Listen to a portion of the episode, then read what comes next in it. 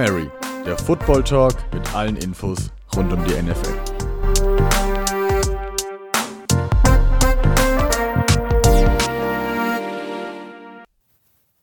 Hallo und herzlich willkommen hier zurück beim Hail Mary Football Talk. Woche 15 liegt hinter uns. Langsam nähern sich die Playoffs immer stärker an. Und endlich ist es diese Woche soweit. Wir haben kein winless Team mehr. Dazu wird es allerdings im Verlauf des Podcasts noch was geben. Und wer uns dazu überleitet, das wird natürlich wie immer unser Moderator machen. Hallo Lauren.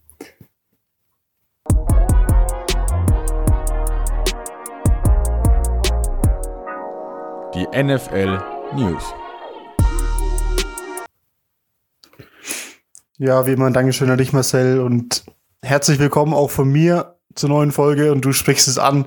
Die Jets haben den ersten Saisonsieg überraschend gegen die Rams, die wir aktuell in starker Form gesehen hatten vor dem Spiel geholt und sind jetzt eben nicht mehr das einzige Team ohne Sieg, sondern haben auch einen. Das werden viele Jets-Fans aber nicht so positiv sehen, denn durch diesen Sieg haben es die Jets tatsächlich geschafft, aktuell Pick 1 und damit eine große Chance auf Trevor Lawrence zu verspielen.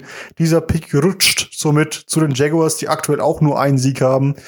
Niklas, meinst du, die Jets-Fans freuen sich darüber? Ja, also ich finde, das ist eine ganz schwierige Situation jetzt für die Jets. Klar, du hast deinen ersten Saisonsieg geholt und aus Spielersicht die haben einen niceen Job gemacht. Ich denke auch viele, die da jetzt gespielt haben für die Jets, haben sich damit auch ihren äh, Job so ein bisschen gesichert.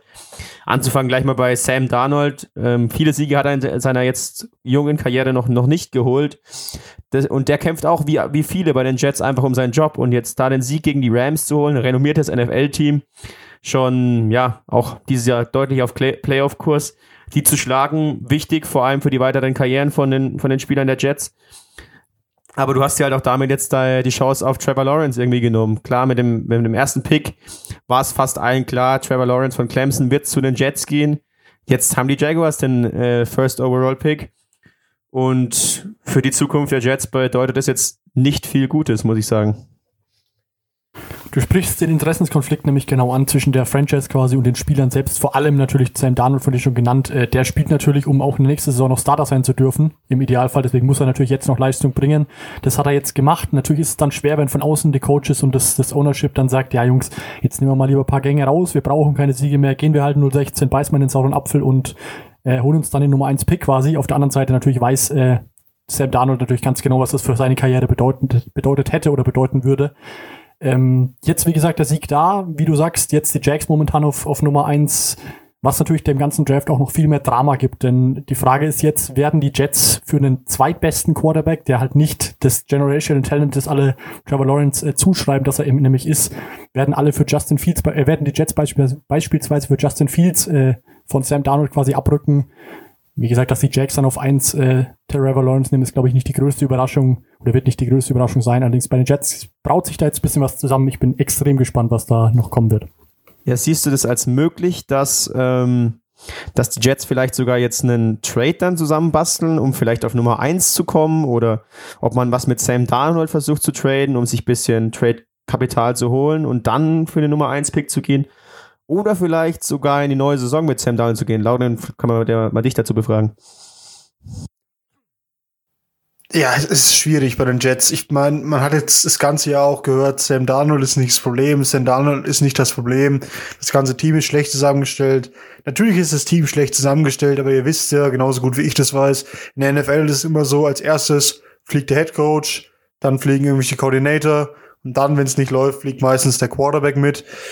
Und das könnte eben Sam Darnold erwischen. Und er hat wahrscheinlich einen richtig guten Move damit gemacht, dieses Spiel zu gewinnen. Weil ich weiß nicht, ob du für Justin Fields Sam Darnold aufgibst. Da könntest du an zwei auch was anderes holen als, als Justin Fields oder eben runtergehen oder keine Ahnung, vielleicht wollen sie einen anderen Quarterback. Da werden wir noch nach der Saison drüber sprechen.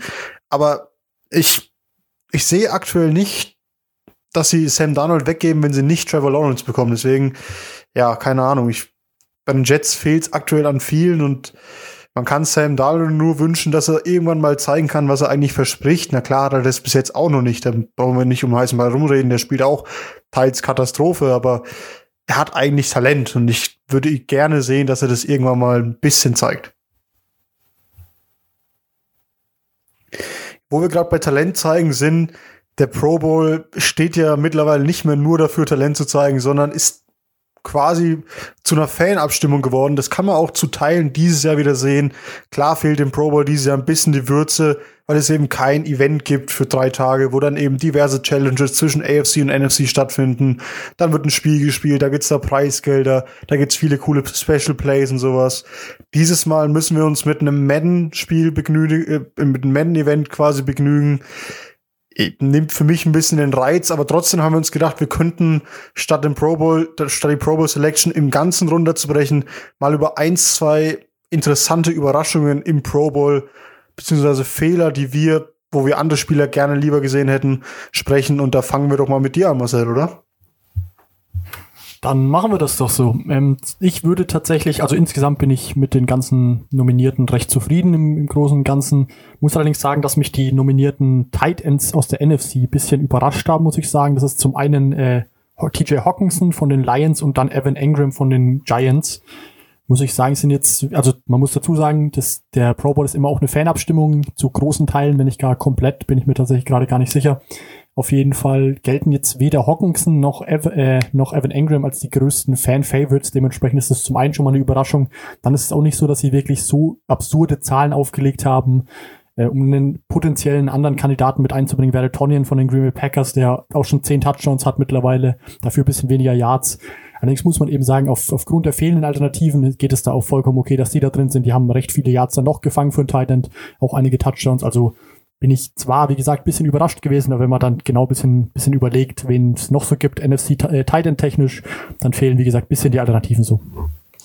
Wie du schon sagst, also die äh, NFCI, äh, nicht die NFCI, ist die NFC allgemein ist auf Titan jetzt nicht so gesegnet quasi. Also das sind, es gibt nicht so eine große Zahl an Titans in der in der NFC, die man da auswählen könnte. Klar, äh, Robert Tonyan von den Packers könnte einer sein, den man da drin sehen könnte. Wurde es letztendlich nicht. Ich denke, es war auch knapp oder ja, Robert Tonyan ist, ist jetzt auch nicht so ein Riesenname, also der wird nicht so eine riesen Fanbase hinter sich haben, um da jetzt direkt in den Pro Bowl reinzukommen. Ist ja auch erst seine erste gute Saison. Was für mich ganz gut die Situation widerspiegelt, ähm, dass es eine Fanabstimmung ist, ist die Wahl von Cameron Jordan, dem Defensive End von den Saints, über einem seiner Teamkollegen Trey Hendrickson, der dieses Jahr seine Breakout-Saison gefeiert hat und ich glaube, schon fast 10 Sacks oder vielleicht sogar schon drüber. 12,5 Sacks hat er. Sogar schon 12,5 Sacks hat. Danke, Lauren. Und das ist halt einfach eine Riesenzahl und du siehst dann einfach, Cam Jordan über Jahre performt als Pass-Rusher bei den, äh, bei den Saints, hat sich einen Namen gemacht, ist deswegen im Pro Bowl. Trey Hendrickson hat es nicht geschafft, weil äh, ihm wohl die Fanbase fehlt. Das spiegelt es für mich ganz gut wider, was äh, im Pro Bowl mit der Fanabstimmung gemacht wird. Aber letztendlich, wie der Marcel schon gesagt hat, die besten oder die Mehrheit der besten Spieler sind tatsächlich im Pro Bowl dieses Jahr. Ja, ich gebe nur ganz schnell so zwei Denkanstöße noch mit. Für mich hat es auch ein Patriots-Spieler sogar verdient, in den Pro Bowl zu kommen, aber leider hat es irgendwie den Falschen getroffen, weil äh, wie letztes Jahr Stephon Gilmore in Pro Bowl gewählt wurde, äh, gewählt wurde, dabei hatte JC Jackson doch für mich die klar bessere Saison von beiden Cornerbacks von den Patriots. Deswegen hat mich das ein bisschen überrascht. Außerdem fand ich James Robinson, den undrafted Rookie Running Back von den Jaguars, durchaus ein Kandidaten, um ihn über Josh Jacobs von den Raiders zu packen, weil er ähnliche Yards und ähnliche Statistiken hatte, wobei er natürlich im deutlich schlechteren Team spielt als Josh Jacobs. Für das letzte Thema unserer News würde ich gerne an einen anderen Teilnehmer des Podcasts abgeben, weil ja, der Marcel meldet sich, weil die News für mich noch ein bisschen frisch sind und ich das noch ein bisschen verkraften muss. Marcel, bitte. Dann versuche ich mich nämlich auch mal ein bisschen als, als Neumoderator quasi. Und zwar geht es darum, mal wieder geht es um die Patriots, muss man sagen, nicht so viel gehört dieses Jahr, muss man, muss man auch ehrlich gestehen. Und zwar konkret um Cam Newton, der in einem Interview sich zwar quasi selber zugestanden hat, dass er eben nicht zum Patriots-Standard quasi, äh, den Patriots-Standard erfüllen konnte. He didn't live up to the Patriots Standard, hat er gesagt in Englisch. Ähm, ja, dass er auch eben selber mit seiner Leistung nicht zufrieden ist ja, dann ist natürlich dennoch ganz naheliegend, direkt wieder zurückzugeben, Lauren. Du als Fan, was sagst du dazu? Wie bist du mit, äh, gut, dass du mit seiner Leistung nicht zufrieden bist, haben, hatten wir schon. Äh, siehst du eine Zukunft für Cam Newton bei den Patriots unter anderem auch? Mm, aus Patriots Sicht muss man sagen, durch die schlechte Saison von Cam Newton hat man sich natürlich einiges an Geld gespart. Wir hatten sehr am Anfang der Saison aufgebröselt, dass Cam Newton ein ganz niedriges äh, garantiertes Salary hatte mit einer Million und dann eben noch ganz viele Specials wie Playoff erreichen, die in die Jahrzahl schaffen, die in die Touchdown-Zahl werfen. Da hat er wahrscheinlich die wenigsten Zahlen von erreicht. Ja, sehe ich da eine Zukunft ich muss ganz ehrlich sagen, klar ist Cam nicht der einzige Grund, aber es hilft halt auch einem jungen Receiver-Core nicht, wenn die größte Fähigkeit von einem Quarterback ist, dass er laufen kann, nicht, dass er passen kann. Das hilft halt auch ein Jacoby Myers, ein Nikhil Harry in der Entwicklung nicht, wenn der Quarterback ungenau wirft. Klar, da schauen sie immer noch schlechter aus, als sie eh schon. Also ich, ich spreche ja keinen von denen das Talent, aber ja, ich habe es ja in der Saison schon öfter erklärt, das sind halt junge Spieler.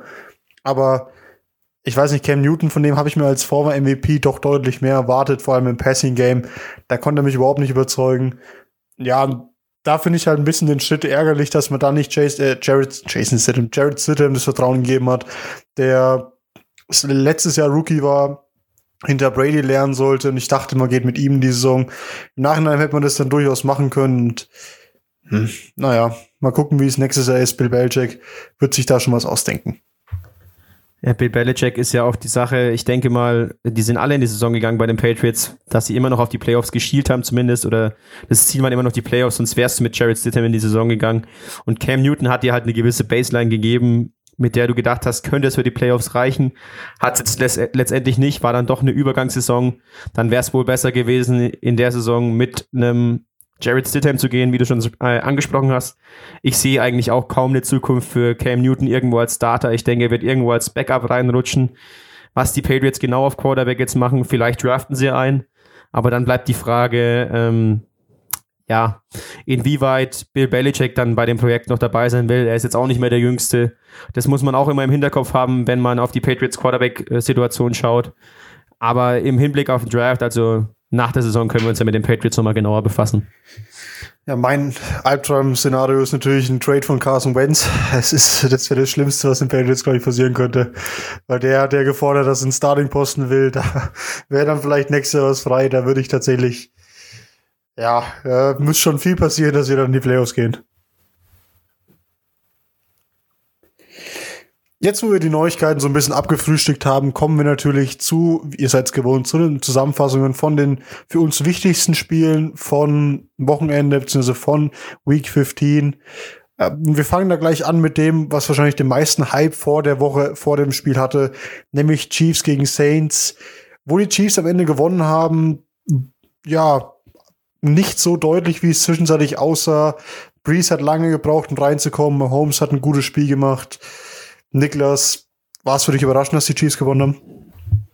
Nein, letztendlich war es ein klassischer Favoritensieg. Man hat zwar gedacht, dass die Saints mit Drew Brees auf Augenhöhe sein könnten mit den, mit den übermächtigen Chiefs, die eigentlich in der, ähm, ja, wie der klare Super Bowl-Favorit über den weite, weite Strecken der Saison aussahen. Aber auch ein Drew Brees, der noch mächtig rostig gewirkt hat nach seiner Verletzung, nach den elf Rippenbrüchen und der punktierten Lunge ähm, ja, hat einen schwierigen Einstand gehabt, war, glaube ich, auch bei den ersten drei Possessions ohne First Down, wenn ich mich recht entsinne. Und letztendlich hast du da, haben sie da das Spielgefühl verloren, würde ich sagen. In der, Im ersten Quarter oder zumindest in der ersten Halbzeit waren einfach zu viele Fehler drin, dann hast du einen Rückstand auf die Chiefs und den holst du normalerweise nicht mehr auf. Es gab auch einen Play von Saints, da gab es einen, äh, McCall Hartman hat, glaube ich, einen Kick oder einen Punt Return. Der wurde dann rausgeschlagen in die Endzone. Alex Anzalone, der Linebacker von den, von den Saints, hätte sich einfach nur draufwerfen müssen, dann wäre es ein Touchdown gewesen. Hat er irgendwie verhauen, dann gab es nur ein Safety und solche Punkte musst du gegen die Chiefs mitnehmen, sonst schlägst du sie nicht. Da sind sie einfach zu abgeklärt, dann Mahomes zu stark und für mich kein überraschender Sieg, aber ich habe mir schon noch ein bisschen mehr von den Saints erwartet.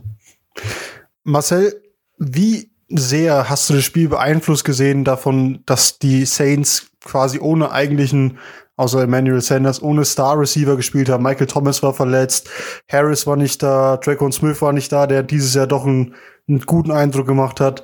Meinst du, wenn es potenziell zum Super Bowl Rematch quasi kommen würde, würde das einen Unterschied machen für die Saints und Drew Brees? trifft sich auf jeden Fall richtig gut, dass du genau die Frage so stellst, denn genau darauf wäre ich auch eingegangen. Und zwar das Spiel, wie gesagt, wir haben es, Niklas hat es jetzt, glaube ich, hinlänglich analysiert, da gehe ich auch komplett mit. Muss allerdings sagen, dass nicht nur die, der Ausfall von vor allem natürlich Star Receiver Michael Thomas äh, schwer wiegt, natürlich die anderen auch, aber wenn man natürlich so eine Top-Anspielstation wie Michael Thomas, wenn die da fehlt, auch wenn er immer ein bisschen spaßig von uns als Slantboy bezeichnet wird, ist natürlich trotzdem Top Receiver. Dazu, wie gesagt, wir hatten Breeze, der von der Verletzung zurückkam, der noch nicht fit war, der noch nicht gut aussah, der tatsächlich erst in der, äh, bei, mit noch zwölf Minuten auf der Uhr im zweiten Viertel seinen ersten Pass überhaupt komplettiert hat zu einem Saints-Spieler. Also auch das sind, sind Sachen, die normalen wahrscheinlich nicht so oft passieren werden mit einem, mit einem Drew Brees auf Quarterback. Dazu hatten wir diese seltsame Ejection von, von Cap Jordan, der dann in der Crunch-Time nicht mehr dabei sein sollte, weil er so ein, also die, die Referees haben entschieden, dass er jemanden geschlagen hätte ja, ich glaube, da gibt's auch mehr als, mehr als die eine Meinung, die, die die Refs da vertreten haben. Ja, und danach, wie gesagt, kommen noch einfache Fehler. Der, der Fumble, der nicht recovered wurde in der Endzone. Generell, ich glaube tatsächlich, wenn das im Super Bowl, wenn das in der Postseason nochmal so zustande kommen wird, werden das alles Faktoren sein, die da richtig, richtig reinspielen können. Das ist ein ganz tolles Spiel. Ich meine, das Spiel war jetzt auch schon knapp. Das hatten ja auch, war ja auch ein One-Possession-Game und das, wie gesagt, mit den ganzen Faktoren, die die Saints bisschen limitiert hatten. Ich glaube, da können wir uns auf einiges einstellen, wenn das tatsächlich im Super Bowl nochmal so zustande kommen wird freue mich auf jeden Fall schon und muss sagen, ich fand auch das Spiel jetzt schon, auch wenn, wie gesagt, die Faktoren mit reingespielt haben, ein sehr ansehnliches Spiel. Aber hat dich das Spiel wirklich gecatcht? Weil ich muss sagen, klar, das, das, das lief nebenbei noch ein Spiel von den Cardinals gegen die Eagles, was aus Giants Sicht für mich auch einfach wichtiger war. Aber ich fand, das Spiel sah nie wirklich so aus, als könnten die Saints das Spiel wirklich gewinnen, weil die, die Chiefs machen aus meiner Sicht immer nur so viel, wie sie wirklich müssen. Und wenn sie Mahomes brauchen, macht er ein Big Play und dann ist auch wieder gut. Also so sehe ich das aktuell. Die Chiefs managen das ganz gut und gewinnen so ihre Spiele. Bin ich auf jeden Fall vollkommen bei dir. Es sah vor allem, wie gesagt, nach dem ersten Viertel, nach den ersten, nach dem 7-0, das dann zum, zum ersten Ende des ersten Viertels stand, mit dem, mit der schlechten Leistung von Drew Brees, der bis dahin, wie gesagt, keine Completion, dafür eine Interception schon hatte. Das sah es überhaupt nicht danach aus, dass es überhaupt ansatzweise knapp werden könnte. Dazu ist es halt einfach dieser Effekt, dass wenn Patrick Mahomes aufs Feld kommt, dann geht man natürlich so im Hinterkopf fast schon darauf, äh, davon aus, dass es Punkte, beziehungsweise fast schon sicher ein Touchdown wird. Äh, dementsprechend sind die Spiele natürlich dann schon, wie du sagst, ist einfach so ein richtig gutes Gemanager, möchte ich sagen. Auf der anderen Seite muss ich sagen, ich habe auch das Eagles-Spiel dazugeguckt, also ich hatte auch äh, Second Screen. Und dann muss ich sagen, habe ich mich von den beiden Spielen mehr als mehr als gut unterhalten gefühlt. Also war auf jeden Fall war auf jeden Fall sehr schön. Wie gesagt, ich glaube, zumal diese ganzen Faktoren. Natürlich waren die Saints jetzt vielleicht nicht so nah dran, wie das Ergebnis das sagt, aber ich glaube, in, in einem potenziellen Super Bowl könnte das eine ganz, ganz enge Kiste werden. Wo wir gerade von Super Bowl reden, ganz dunkle Super Bowl-Erinnerungen kamen wahrscheinlich bei den Fans von den Atlanta Falcons auf, die wieder eine hohe Führung gegen Tom Brady verloren, äh, am Ende noch verspielt und damit verloren haben. 33 zu 27 am Ende für die Buccaneers oder 30 zu 27, bin mir gerade gar nicht sicher. Auf jeden Fall haben die Falcons mit 24 zu 3 diesmal in Anführungszeichen nur geführt und am Ende haben sie es wieder verspielt. Wichtiger Sieg für die Buccaneers, aber Marcel, was ist denn los mit den Falcons und hohen Führungen? Das ist jetzt eine Frage. Wenn ich das wüsste, glaube ich, wäre ich schon im Coaching-Staff der, der Falcons, wird es wahrscheinlich verbessern. Äh, nee, also das ist für mich auch ein komplettes Rätsel, wie das immer und immer wieder passieren kann. Wie gesagt, wenn das ist in der Saison in einem Team ein- oder zweimal passiert, das möchte ich gerade noch, äh, noch verteidigen können dann.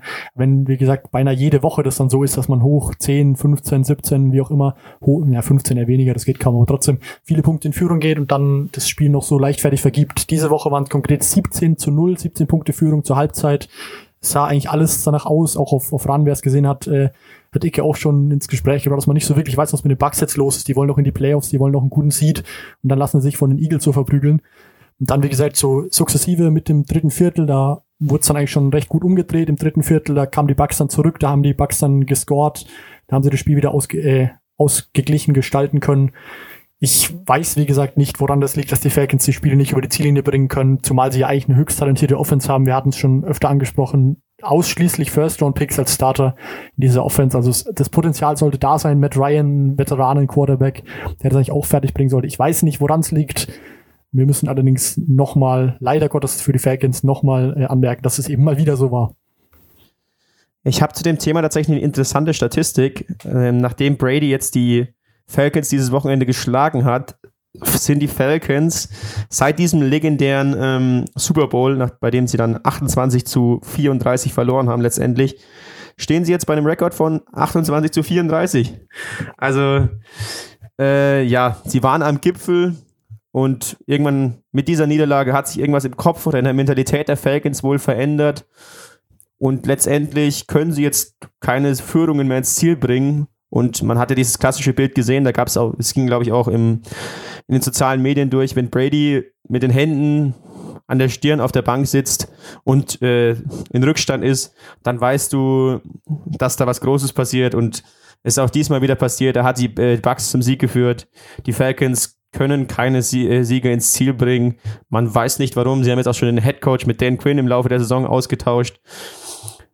Vielleicht ist es was Grundsätzliches. Ich, ich meine, es sind auch noch viele Spieler da, die auch bei dem, bei dem Super Bowl Run oder bei der Super Bowl, bei der historischen Super Bowl Pleite da dabei waren. Insgesamt die Falcons. Ich weiß nicht, ob man da mal generell was umstrukturieren muss, vielleicht auch weg muss von Matt Ryan, damit es in Zukunft wieder erfolgreicher geht. Erstens muss ich noch festhalten, natürlich 31, 27, nicht 30, 27, wie ich davor gesagt habe. Äh, pardon. Und zweitens weiß ich auch nicht, was mit den Falcons los ist. Wir haben am Anfang der Saison wieder gesagt, ja, irgendwann werden sie schon kommen, wie wir es bei den Vikings auch gesagt haben, aber irgendwie kommen sie dieses Jahr einfach nicht und verlieren die Spiele weiterhin. Ja, ganz bitter natürlich für die Falcons, die eine richtig katastrophale Saison haben und da wird es einen großen Umbruch geben, denke ich mal, nach der Saison.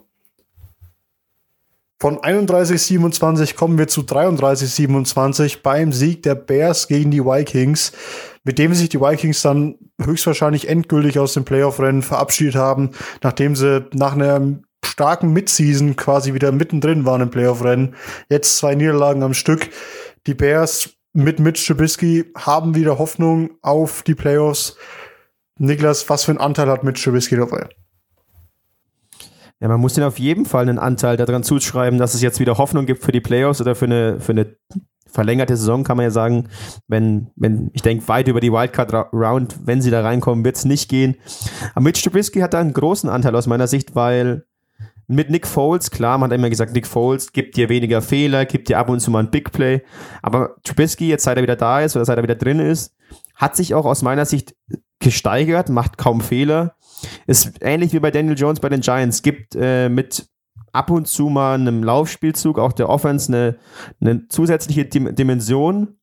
Und ich finde, ja, dem, dem, Credit muss man ihm auch geben, dass er da jetzt eine, eine äh, stark spielt aktuell.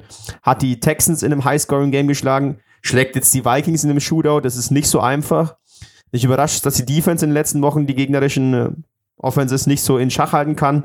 Also, ja, die Bears gewinnen aktuell ihre Spiele durch die Offense und das ist für mich schon ne, ja, außergewöhnlich genug.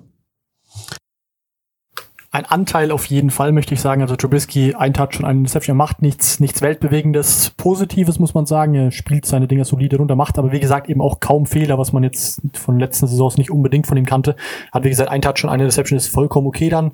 Zu 200 Yards ist kein gutes Spiel, kein schlechtes Spiel. Wer da jetzt den Ausschlag gegeben hat offensiv war David Montgomery, 146 Yards, zwei Touchdowns. Äh, das ist natürlich herausragend, hat das Spiel entschieden auf Seiten der, der Vikings, es bleibt so ein bisschen, wie es die ganze Saison schon war. Und zwar, sie sind irgendwie so ein bisschen shaky. Am Anfang ganz schwach, obwohl man sie eigentlich besser eingeschätzt hätte, haben fast schon traditionell ein tolles Roster, haben das aber überhaupt nicht auf die Straße gebracht, sahen richtig schlecht aus. Dann jetzt mit, mit Delvin Cook, der jetzt dann ein bisschen die, die PS auf die Straße gebracht hat, eben dann zwischenzeitig, haben sie dann eine, eine ganz schöne Winstreak gestartet, waren auf einmal wieder in den Playoffs sogar, also in der Wildcard äh, momentan, also für, für einen Moment sogar. Und jetzt dann irgendwie denkt man, jetzt sind sie, jetzt haben sie es irgendwie alles outgefigert, jetzt wissen sie, was, was los ist, was sie machen müssen und auf einmal läuft es wieder überhaupt nicht und sie verlieren gegen die Bears. Also auch Devin Cook wieder 132 Yards, auch wieder ein klasse Spiel gemacht. Aber man weiß irgendwie nicht, wie man diese Bears einschätzen, äh, diese Vikings einschätzen soll. Die Vikings natürlich der, der Playoff-Zug damit abgefahren. Sie sind zwei, zwei Siege hinter dem Playoff-Spot momentan. Bears haben noch kleine Chancen. Ich glaube da auch nicht wirklich dran, dass das was wird, dass sie noch über die Cardinals rutschen werden. Ja, ich lasse mich auch überraschen, wenn es anders kommen soll. Allerdings, wie gesagt, momentan für mich einfach die Vikings sehr überraschend und äh, die Bears überraschend gut, muss man sagen. Im letzten Spiel, das wir uns dann auch mal ein bisschen anschauen wollen, gab es ein Quarterback, äh, quasi Matchup zweier ehemaliger Oklahoma Sooners, äh, Sooners Quarterbacks, natürlich nicht Sooners, ähm, zwischen Kyler Murray und Jalen Hurts, der ja seit drei Wochen jetzt für Carson Wentz spielt. Und man muss sagen, er hat auch wieder überzeugt. Beide Quarterbacks hatten insgesamt vier Touchdowns. Kyler Murray ist komplett durchgedreht, hat gefühlt ein Career High in, in Passing Yards gehabt. Ja, man muss einfach sagen, der Marcel und Niklas haben es vorhin ja schon ein bisschen durchklingen lassen. Es war ein spektakuläres Spiel zwischen zweier sehr, sehr junger Quarterbacks. Und für beide Franchises hat es, auch wenn am Ende die Cardinals gewonnen haben und die Eagles damit einen Schritt raus aus den Playoffs gemacht haben, doch viel versprochen, wenn sie an diesen Quarterbacks, vor allem bei den ähm, Eagles natürlich, wenn sie am Quarterback festhalten, da kann was gehen in der Zukunft. Und der Niklas ist Feuer und Flamme, kann ich euch sagen, um jetzt seinen Take dazu zu sagen. Ja, wie knapp war das eigentlich für meine Kiste Bier, muss man mal ganz im Ernst sagen. Also, die 350 Passing Yards, die hat Kyler Murray mal locker und entspannt erreicht. Dann, ja, am Boden, es war knapp, glaube ich. Er müsste 50 Rushing Yards gehabt haben. 70 habe ich angekündigt. Also auch nicht weit davon weg. Und ein Touchdown-Pass auf die Andrew Hopkins war dabei. Also auch da hat nur einer gefehlt. Also weit weg war die Bold Prediction nicht.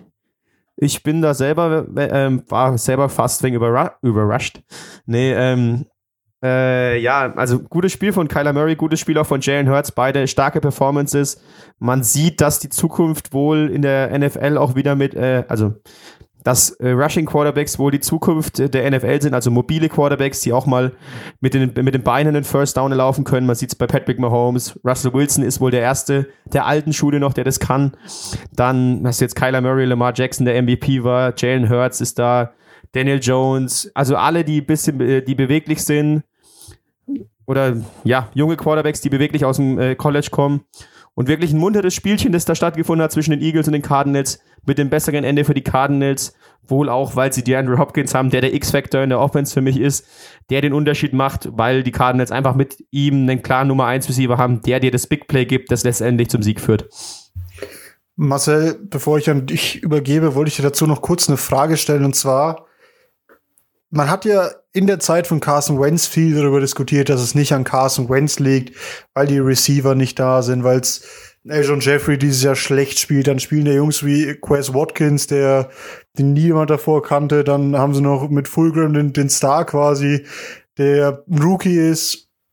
Wenn man jetzt sich die letzten drei Spiele anschaut, kann man da resümieren, ja, man kann selbst auf diese Receiver werfen, wenn man es kann. Das ist natürlich äh, wieder eine ganz schön miese Sache, dass du mich jetzt, mir jetzt die Frage stellst, weil das war ja auch meine, meine Position so. Zunächst zu meiner Verteidigung muss ich sagen, die Defense hat jetzt natürlich auch schon einen Schritt, Schritt nach vorne gemacht, muss ich jetzt, würde ich jetzt sagen, auf jeden Fall, das hat eher weniger mit dem Quarterback zu tun für gewöhnlich, wenn es nicht die, die mentale, mentale Sache so ein bisschen ist. Auf der anderen Seite, ja, scheinbar geht es eben doch. Also ich habe es ja letzte Woche schon anklingen lassen, es kann dann doch nicht nur an Carson Wentz gelegen haben. Äh, auch wenn Carson Wentz natürlich, wie ich davor schon erwähnt hatte, der meistgesackte Quarterback der Liga war, etc., etc. Allerdings, äh, zum Beispiel, wenn man jetzt sieht, was ein Elton Jeffrey jetzt äh, auf die Straße wieder bringt, dass der auf einmal wieder da ist. Der hat Patrick Peterson ganz schön schwindelig gespielt. Der hatte, ich glaube, es müssten zwei äh, Pass Interference, ein Holding Call gewesen sein gegen sich. Äh, der hat echt nur gegen Jeffrey gespielt. Also da hat Jeffrey einen der doch besseren Cornerbacks der Liga ganz schön aufs Glatteis geführt, muss man sagen. Dementsprechend, es scheint dann doch zu gehen, mit diesen Receivern äh, solide spielen zu können.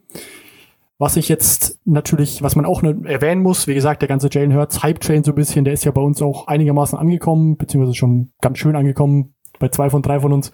Äh, er hat natürlich seinen einen Rookie, Rookie-Mistake hatte er so ein bisschen drin, das Safety in der Endzone, das Intentional Grounding, äh, als er in der Endzone stand, ist ein Safety, weiß er normal auch, war ein dummer, einfacher Fehler, ganz klar, muss man dann auch erwähnen, soweit. Äh, generell das erste Viertel war nicht wirklich gut von den Eagles. Da haben sie ganz schön viel, ganz schön viel vergeben. Haben, hatten, glaube ich, einen Turnover. Ich meine, drei Touchdowns äh, erlaubt, einen geblockten Punt müsste auch gegeben haben. Also da im ersten Viertel lief einfach gar nicht zusammen. Da waren sie gleich äh, relativ deutlich zurück. Ich glaube, das war auch der ausschlaggebende Faktor im ganzen Spiel. Und wen man natürlich auch, wenn ich natürlich auch noch mal herausheben will, ist natürlich die Andrew Hopkins. Äh, 169 Yards, ein Touchdown bei neun Catches. Ist natürlich endlich mal wieder ein richtig, richtig gutes Spiel gewesen. Muss auch ganz klar sagen, der war davor auch ganz schön oft äh, nicht so wirklich äh, präsent, auch wenn er eben dieser klassische Nummer 1 Receiver sein soll. Er hat dann doch relativ viele Spiele mit einigermaßen wenig Yards gehabt diese Saison, möchte ich sagen. Dieses Spiel hat es fast schon allein entschieden, muss man ganz klar sagen. Mit so einer, mit so einer Performance ist natürlich absurd gut. Ja, dementsprechend äh, die Cardinals gewinnen das Spiel dann doch. War ja gegen meinen Tipp. Äh, Habe ich jetzt auch nichts gegen. Ist halt so. Cardinals dementsprechend damit in der Prime Position für die Playoffs. 33, 26, nur um es nochmal reinzuwerfen am Ende des Spiels für die Cardinals. Ja, weil du gerade gesagt hast, zwei von drei sind schon ein bisschen im Hype-Train von Jalen Hurts aufgesprungen. Ich fühle mich nicht wie im Hype-Train. Ich bin immer einfach nur ein Mensch, der nach, nach drei Spielen dann schon überzeugt ist, dass es dann doch ein besserer Schritt ist als das, was Carson Wentz gemacht hat. Und du sagst es, Carson Wentz ist der, äh, der, der meistgesackte Quarterback der Liga gewesen. Aber wir wissen aus Deshaun Watson äh, Umkreisen, der, der größte Freund von einer schlechten O-Line ist ein mobiler Quarterback, das wissen wir alle. Und das ist eben Jalen Hurts. Und es kann eben auch der O-Line helfen, wenn, die, wenn sie nämlich in der Mitte die Pocket nicht halten können, kann er nach rechts und links rausrollen. Das hilft ihnen natürlich, das hilft der O-Line natürlich sehr. Dann müssen sie nicht äh, von beiden Seiten quasi protecten immer. Carson Wentz ist einfach nicht so mobil. Das war halt sein Problem. Klar kann Carson Wentz der bessere Passer sein, wenn er, ja, wenn er, wenn er Zeit hat, aber irgendwie hatte ich halt aktuell so das Gefühl, dass es der richtige Schritt und vielleicht für mich sogar schon ein bisschen spät war für die Eagles. Jetzt wird es wahrscheinlich dieses Jahr nichts mehr mit den Playoffs, weil sie dann doch zwei Siege zurück sind. Müssten sie schon beide gewinnen. Aber naja, vielleicht nächstes Jahr mit Jalen Hurts. Niklas will dazu noch was sagen. Ja, Carson Wentz sieht sich selber bestimmt auch als mobilen Quarterback, aber er ist es halt einfach nicht. Er kann sich ja jetzt mental schon darauf vorbereiten, wie es dann ist in der Patriots O-Line, wenn er äh, ähnliche Waffen hat wie, wie in Philly, wo ihm der klare Nummer 1 bis hier was so ein bisschen fehlt. Nee, Spaß, es war absolut der richtige Schritt mit Jalen Hurts. Man sieht, dass er das Team auf seinen Schultern tragen kann, dass er da einen äh, sehr starken Job macht, absolut. Und ja, es, es war wahrscheinlich zu spät, sonst wäre vielleicht noch was Richtung Playoffs gegangen, wie du es schon angesprochen hast. Aber Jalen Hurts kann auf jeden Fall die Zukunft sein und ich denke, Carson Wentz ist es auf keinen Fall.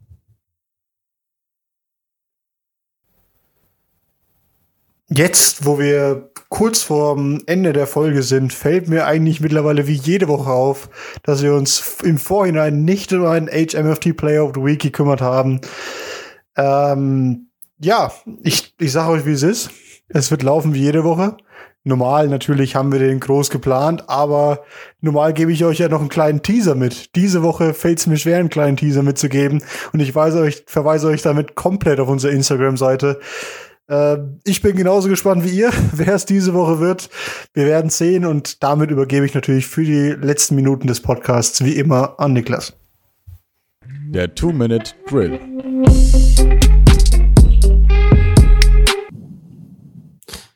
Ja, wir sind in der Weihnachtswoche angekommen. Also, das ist der Beginn der Weihnachtswoche und dennoch ändert sich im Two-Minute-Drill zum letzten Mal nichts, denn wir müssen nochmal auf die Rookies eingehen.